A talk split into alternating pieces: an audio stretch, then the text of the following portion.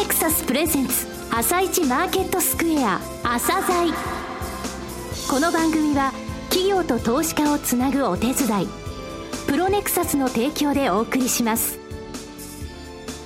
皆さんおはようございます。アシスタントの吉田直です。それではスプリングキャピタル代表チーフアナリストの井上哲夫さんと番組を進めてまいります。井上さんよろしくお願いします。よろしくお願いします。さて28日のニューヨーク株式市場でダウ工業株30種平均は4日続伸前の日に比べ187ドル81セント高の17,005ドル75セントで終了していますまた、ナスダック総合指数も4日続伸し、78.361ポイント高の4564.294で終了しています。ダウが終値で1万7000ドルを回復したのは10月3日以来。10月の消費者信頼感指数が前月から上昇したことや、ゼロ金利解除時期についてのフォワードガイダンスの変更はないとの見方が大勢で、海外優勢となりました。ここ3週間、相場低迷の中、井上さんは強気でしたけれども、1万7000ドルに復帰しましたね。そうですね。あの、まあ、いろんなテクニカルのね、サインが出てますということで、えいろいろこの数字レベルを覚えておいてくださいって言ったところを超えてきたので、まあ一安心なんですけれどもね、これでダウも1.25日移動平均乖離1.72%まで来ちゃったんですよ。で、これね、実は今年1回も3%タッチしてないんですよね。はい、去年は4期間あったんですが、もし3%とすると、えー、今日の段階では1万7220ドル。ここから1.26%ぐらいしか上昇できないということになって、え日経平均に当てはめるとやっぱり1万5600円より上の重さっていうのは結構、え感じられるタイミングに入ってきたかなというふうには感じていますね、え後半の部分ではですね中間選挙来週になりましたけれども、はい、えこのお話をしようと思いますはい。後半もよろしくお願いします。続いては、朝鮮今日の一社です。朝鮮今日の一社。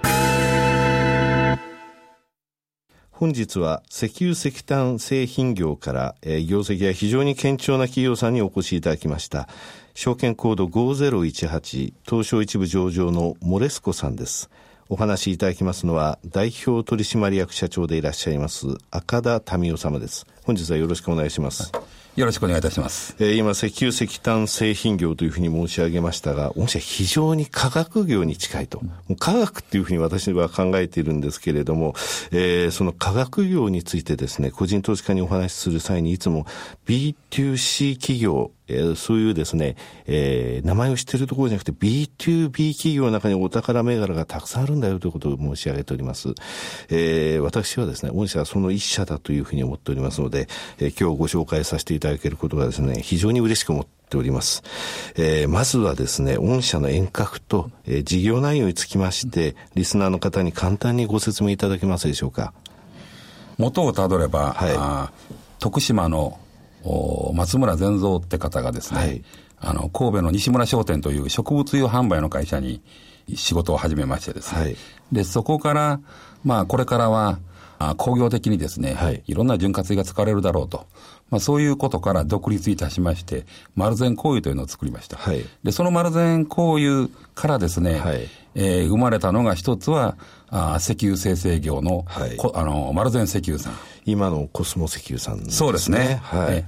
で、もう一つですね、えー、当時、その丸善香油、後に松村石油と名前を改めたんですが、はいあそこの技術人がですね、石油生成一般の潤滑油以外のですね、特殊なものを作りたいと。はい、まあそういうことから独立して、えー、ユーザーのための研究所と。まあそういう研究開発に思いを込めてですね、作り上げたのが、我が社松村石油研究所ゲンモレスコでございます。そうですね。あの、コスモ石油さんも御社も、まあ、兄弟って言いますか、えー、同じようにその分社化されて、えー、それぞれが、えー、立派な、その、えー、企業さんになられていると、ルーツが一緒だっていうふうに私は考えておりますけれどもね、えー、御社のビジョンとかですね、会社のあの、コンセプトみたいなものっていうのは、えー、ございますでしょうか？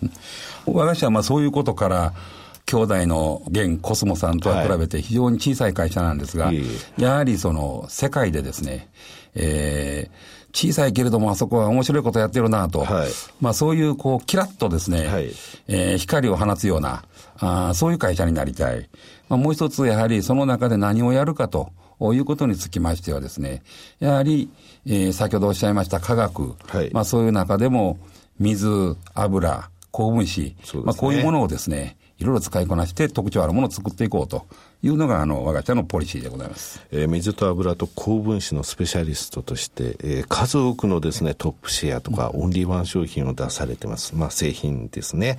えー、製品を大別しますと、高機能潤滑油、えー、ホットメルト接着剤、えー、そして素材というふうに分けられるということなんですが、これ具体的にどのようなところでですね、えー、使われているのかというのをお話しいただけますでしょうか。高機能潤滑油につきましてはですね、はい、えー、特に自動車の部品、はい、まあ、こういうものを作る際に使われてましてですね、はい、これはもう我が社の売上の43%を占める非常にこう、ウエイトの高い製品です。なるほど。自動車向けで43%ですね。はい。それからホットメルト接着剤ですが、はい、やはり一番大きなのは紙おむつ。はい、日本では大人用。それからまあ海外、東南アジア、中国では子供用、はい、まあ、そういうところのホットメルトの接着剤を作ってます。紙おむつで使用していると。なるほど。まあ身近なものでは、あの、おジュースとか、はい、あパッカミパックについているストローですね。はい。ああいうのをつけるのがこのホットメルトの接着剤です。なるほど。あの、くっついてません、横にペタッと。はい。それから素材ですけれども、はい、うん、こちらはまあ、あの、身近な例といたしましては、化粧品、はい、えー、女性、特に女性の使われる化粧品にですね、えー、多く使われてます。あの、高機能潤滑油のところで自動車というお話ありましたが、えー、パソコンのハードディスクドライブ用のですね、えー、油ってますが、表面に、えー、塗られる部分ですけれども、えー、これ、御社のシェアが非常に高いとお聞きしたんですが、こちら何パーセントぐらいのシェアですか？そうですね、あのー、世界で、7、80%のシェアを占めておりましてですね、はい、まああの、我が社がこの油を供給できなくなるとですね、はい、世界中のパソコンが作れなくなる。まあ、それほど大変ななるほど。はい。えー、先ほど売上構成で自動車43%とありましたが、えー、その他衛星材料が16%、情報機器が10%程度、はい、えー、残りの30%非常に多岐に分散されてますね。えー、さて、業績面についてですね、お話を移らせていただきますが、えー、御社2月決算。で、10月の10日に第2クォーターの決算を発表されまして、えー、前期非常に好調だったんですが、えー、さらにそれを上回る数字、えー、今期出されております。えー、この好調な要因をですね、お話しいただけますでしょうか。あの、一つはですね、あの、はい、これはもう国内外合わせてなんですが、あの、昨年買収した、はい、あ日課科学さんの事業、はい、これがですね、えー、日本中心にですね、北米、はい、東南アジア、あ広がっておりましてですね、これがまあ一つ大きく伸びたと。それからあの二つ目はですね、中国、北米、これはあの、自動車関連が非常に好調に推移しておりますが、はい、ここでまあ割合売り上げを伸ばしていると。それとあと、まあ、あの、ハードディスクの関係もですね、順調に推移していると。まあ、これらが上期好調だった要因でございます。なるほど。中国や北米での自動車生産にかかる製品という部分が、これかなり下支えしているということですね。国内だけでないということなんですね。ええ、はい。私としましても、しこういうプロダクトミックスの力って言いますか、全体のその力っていうのは非常に強いな。またあの、国内、海外、先ほど自動車の話でもございましたが、この保管機能っていうものが非常に走行してきてるというふうに思っております。えー、スプリングキャピタル社の、えー、経営指標ランキング、えー、こちらですね、3279社中413位。えー、成長性につきましては454位。えー、ROE、ROA の、えー、資本利益率が569位、えー、売上高利益率が841位、えー、健全配当成功915位、非常にバランスがいいんですよ。4桁がないんですね、うん、えー、プロダクトミックスとともに御社経営指標も非常にバランスがいいということでございますね。はい。えー、御社のこれからの戦略とですね、えー、御社の背景って言いますか、その強み、えー、持ってる強みえー、それでこのようにこれから戦略を打っていくぞと、そういうお話を聞かせていただければと思うんですが。一番はですね、はい、えー、新しい分野に新しい製品を提供していく、まあ、こういう新事業を作っていく、はい、まあ、そういうところが、ああ一番の狙いでございましてですね、あのやはりハードディスクに続くですね、はい、えー、潤滑剤に続くものをこう生み出していこうと。それからのもう一つはですね、あの、保管とおっしゃいましたが、はい、やはりその国内外、いろんな産業のこう成長度合いが変わってきている。まあそんな中でですね、やはりそのグローバルに展開しているのをうまくネットワーク化してですね、はい、えー、ビジネスを広げていきたい。まあ、新たなエリアを見つけていくということも含めて考えていきたいと思ってます。はい。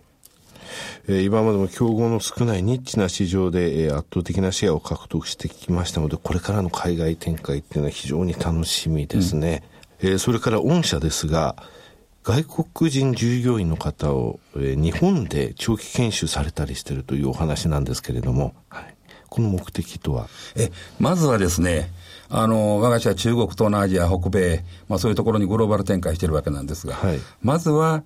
やはり将来のことを考えると、モレスコの考え方を知ってほしい、はい、それからやはり日本の良さを知ってほしい、まあ、そういうことをですね、えー、ローカルの人たちに分かってもらう、まあ、そういうために、まあ、日本に来てもらって研修していく、まあ、そういうところに力入れてます。なるほど。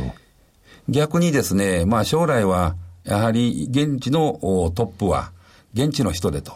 より現地に密着したですね、はい、ビジネスを展開して、まあ、ウィンウィンを作っていく。まあ、そういうことが、あ一番、あ望ましい、まあ、そういうことを実現したい、そういうふうなことからです。素晴らしいですね。あの、この取り組みっていうのは聞いたことはあったんですが、ここまでそのきちんとですね、えー、されている企業さんというのは私はあんまり知らないんですよ。ローカルの部分のそのトップっていうのも、えー、実際日本で研修をして、その後グローバルな人材としてそこの部分を任せられる人間に育ってほしいということですね。えー、最後になりましたけれども、リスナーに向けて一言お願いできますでしょうか？え、今日お話した中で、やはり、オンリーワンの製品を開発して、どんどんこう新しい分野を作っていきたい。まあ、それともう一つはですね、え、今や世界市場に向けて、え、グローバルの展開をぜひ成功させてですね、世界中でモルスコを分かってもらえるような、まあ、そういう会社に、小さくとも、おきらりと光りたい。そういうふうに思ってます。まあ、そういうことから、まあ、我が社も、おますます株主の皆様にはですね、えー、期待していただけるような成長を遂げるとともに、還元の方もですね、配当、株主優待、まあそういうものにも力入れていきたいなと思ってます。そうですね。今回あの株主優待制度新設されたんですね。